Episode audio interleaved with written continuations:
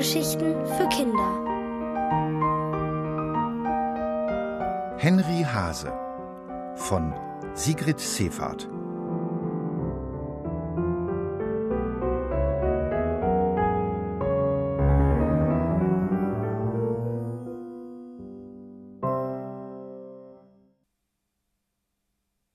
Ganz allein für Rosalie.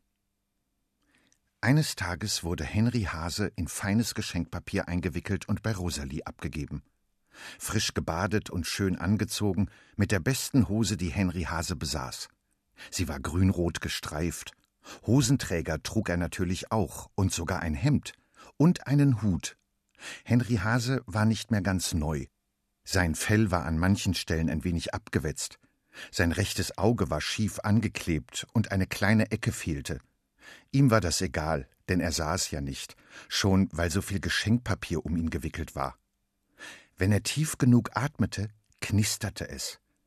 Jetzt lag Henry Hase still da, denn er war schon gespannt auf das Gesicht, das Rosalie machte, wenn sie ihn zum ersten Mal sah, und ob sie überhaupt nett zu ihm war. Mit Kindern kannte Henry Hase sich gar nicht mehr aus. Lange hatte er in einer Kiste auf dem Dachboden gelegen, Nachts hatte er manchmal Gespenster gesehen, und er hatte sie flüstern und rascheln gehört. Einmal waren Kinder gekommen und hatten in den alten Sachen gestöbert. Dann eine Maus und eine Stubenfliege, die sich auf den Dachboden verirrt hatte. Henry Hase hatte schon geglaubt, er müsse noch hundert Jahre in seiner Kiste bleiben, vielleicht auch tausend. Er kannte den Unterschied nicht so genau. Und wie lange ein Jahr dauerte und ob es mehr als eine halbe Ewigkeit war. Als er schon geglaubt hatte, er käme nie wieder vom Dachboden weg, war es passiert. Frau Siebenstern aus der ersten Etage hatte Ordnung auf dem Dachboden gemacht.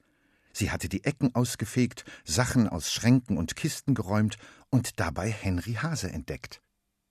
Nanu, hatte sie gesagt und sich verwundert die Augen gerieben. Was bist denn du für ein Prachtexemplar? In eine Kiste auf den Dachboden gehörst du aber nicht.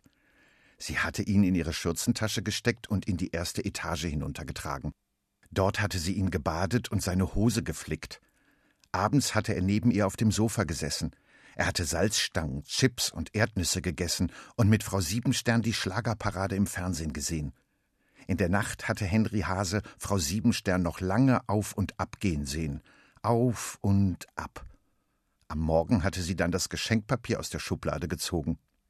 Diese Rosalie von gegenüber hat sich einen Hasen wie dich vielleicht schon immer gewünscht, hatte sie überlegt und ihn schön eingepackt zum Haus gegenüber gebracht. Bitte geben Sie das Ihrer Rosalie, hatte sie zu Rosalies Mama gesagt. Es ist ein Geschenk. Ganz verlegen hatte sie Henry Hase damit gemacht, denn natürlich hatte er alles gehört. Auch wie überrascht die Mama gewesen war und sich bedankt hatte und wie Frau Siebenstern gegangen war. Nun also lag er da, in der schönsten Hose, immer noch eingewickelt in feines Papier. Und er lag da und lag, weil Rosalie ihren Teller erst noch leer essen musste. Ausgerechnet heute gab es Frikadellen mit dicken Bohnen und Reis, was nicht gerade ihr Leibgericht war, wie Henry Hase erfuhr. Erst als die Mama ihr eine Überraschung versprach, schaffte sie ihre Portion in Rekordgeschwindigkeit. Und was ist es? Hörte er sie neugierig fragen. Etwa Schokolade oder Gummibärchen oder Knallbonbons, die im Mund explodieren? Mit einem Mal kehrte ihr Hunger zurück.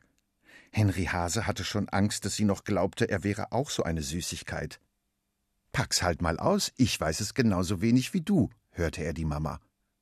Henry Hase hielt die Luft an, als fremde Finger über das Papier strichen. Es raschelte und es knisterte. Die Finger drückten auf seinen Bauch. Dann ging alles ganz schnell. Jemand riss das Papier auf, zerrte ihn hervor, und dunkle Augen blickten ihn an. Rosalie, dachte er, das muss sie sein, und vielleicht ist sie nett.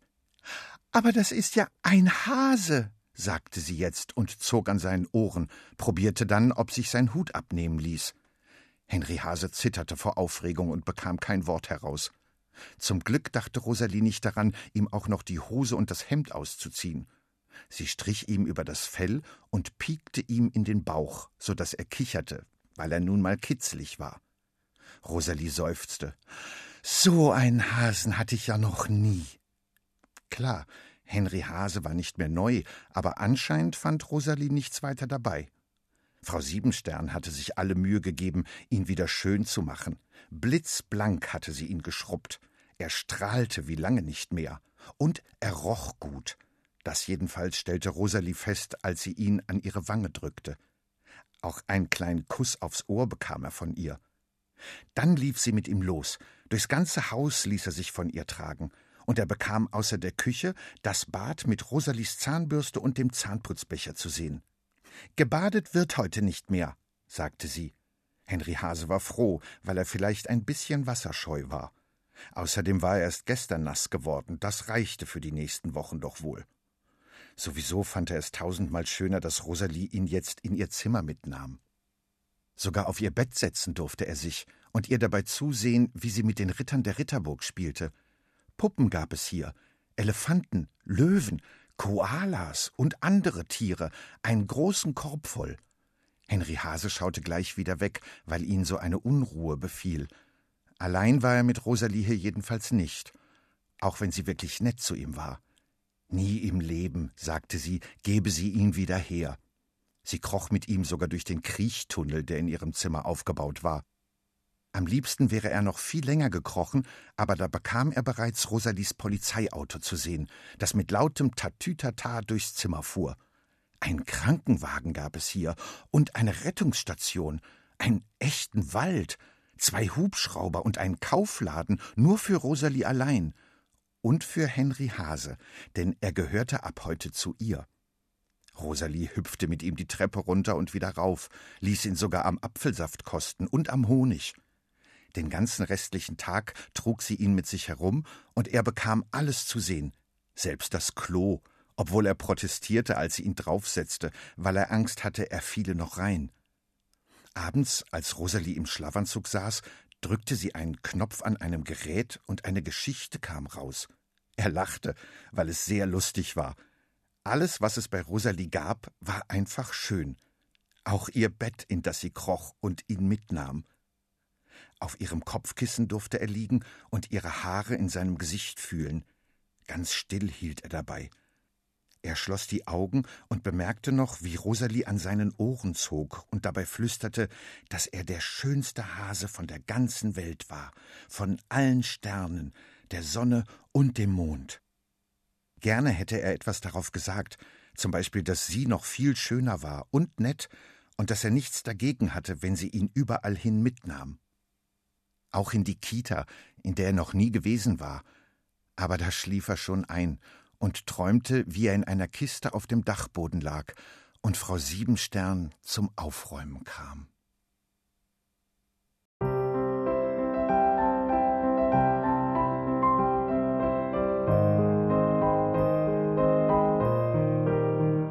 Ihr hörtet Henry Hase von Sigrid Seefahrt.